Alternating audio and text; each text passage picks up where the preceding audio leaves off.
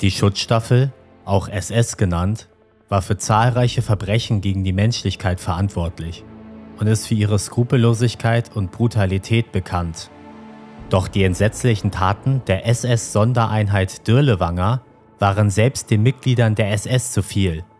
Und die Einheit galt sogar unter Verbrechern als zu grausam.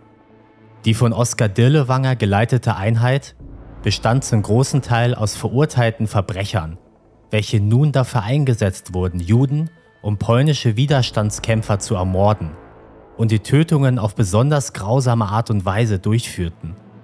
Dirlewanger war ein Alkoholiker und Betrüger, der vor seiner Karriere bei der SS sogar wegen der Vergewaltigung eines 13-jährigen Mädchens verurteilt wurde.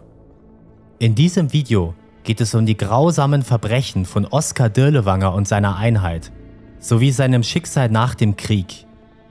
Oskar Dirlewanger wurde am 26. September 1895 als Sohn eines Kaufmanns in Würzburg geboren.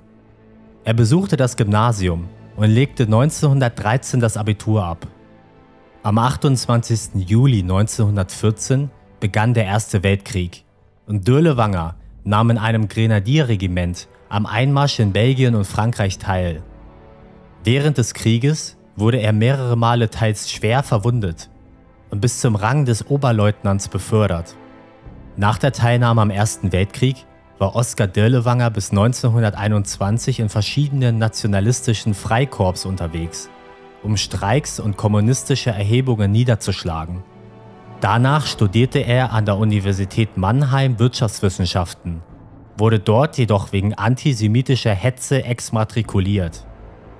Dirlewanger setzte sein Studium in Frankfurt fort und promovierte dort zum Doktor der Staatswissenschaften. Er trat bereits 1922 der NSDAP bei und gehörte damit zu den ersten Mitgliedern dieser rechtsradikalen Partei. Kurz darauf trat Dölewanger der Sturmabteilung, auch SA genannt, bei, einer paramilitärischen Gruppierung, welche politische Gegner verfolgte und den Einfluss der NSDAP stärkte. Zehn Jahre lang machte Dürlewanger Karriere in der SA und erhielt 1932 eine Stelle als hauptamtlicher SA-Führer. Nach der Machtübernahme der Nationalsozialisten im Jahre 1933 wurde Dölewanger als langjähriges Mitglied bevorzugt behandelt und erhielt eine Anstellung am Heilbronner Arbeitsamt, in welchen er später sogar stellvertretender Direktor wurde.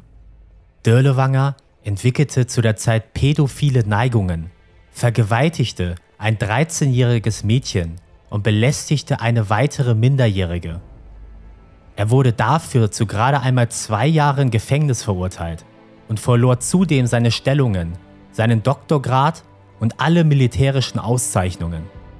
Nach seiner Freilassung 1936 nahm Dölewanger als Angehöriger der Legion Condor drei Jahre lang am spanischen Bürgerkrieg teil. Die Legion Condor war ein Luftwaffenverband der Wehrmacht der ohne deutsche Uniformen oder Hoheitszeichen auf der Seite der putschenden Nationalisten unter Francisco Franco eingesetzt war. Die Einheit führte die ersten größeren Luftangriffe gegen die Zivilbevölkerung eines europäischen Landes und hatte maßgeblichen Einfluss am Sieg von Franco. Die Existenz dieser verdeckt operierenden Einheit wurde bis 1939 von der deutschen sowie spanischen Regierung geleugnet. Oskar Dörlewanger machte sich in Spanien einen Namen und konnte mit guten Kontakten zu einflussreichen Nazi-Größen eine Wiederaufnahme seines Verfahrens von 1934 erreichen.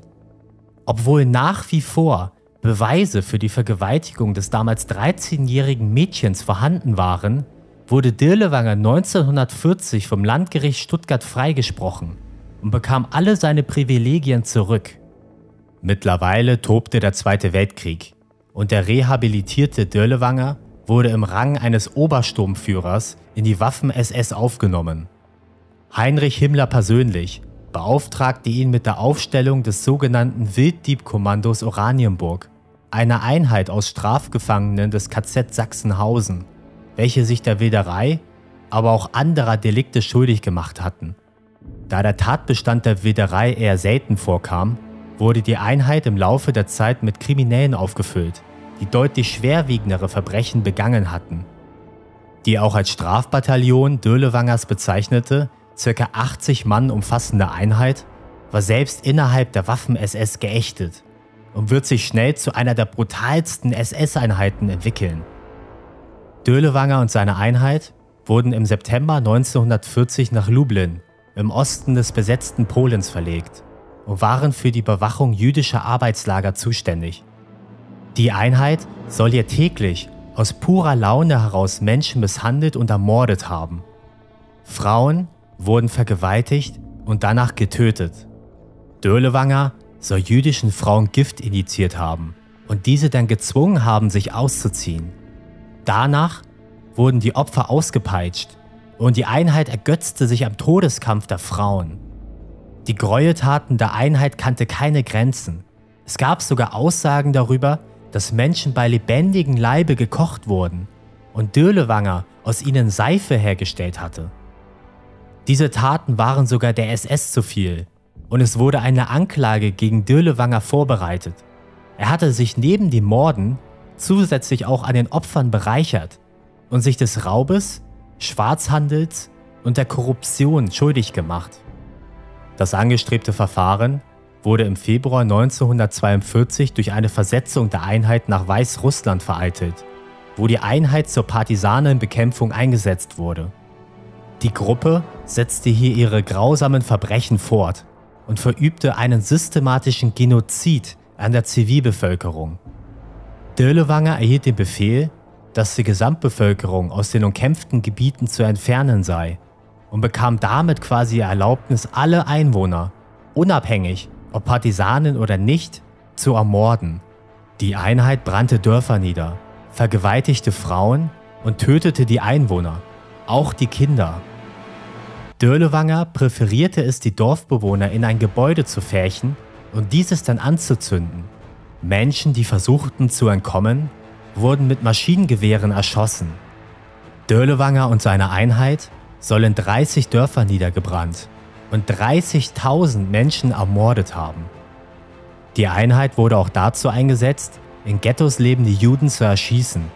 Beispielsweise ermordete die Einheit im September 1942 8300 Menschen im Ghetto von Baranovici.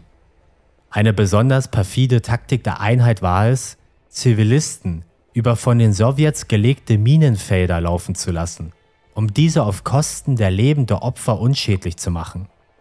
Obwohl Heinrich Himmler aufgrund vieler Beschwerden von den Gräueltaten Dirlewangers wusste, verlieh er diesem im Dezember 1943 einen Orden für seine herausragenden Leistungen.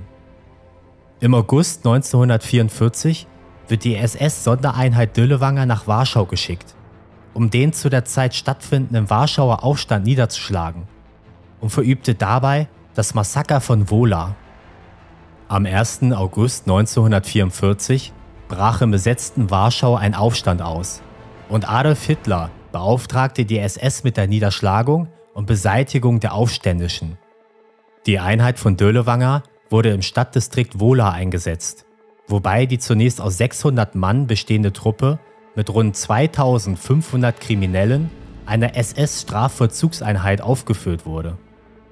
Vom 5. bis zum 7. August töteten die Sondereinheit von Dölewanger und andere SS-Einheiten insgesamt 40.000 Menschen auf brutalste Art und Weise. Dölewanger ließ drei Krankenhäuser mit sich drinnen aufhaltenden Patienten niederbrennen.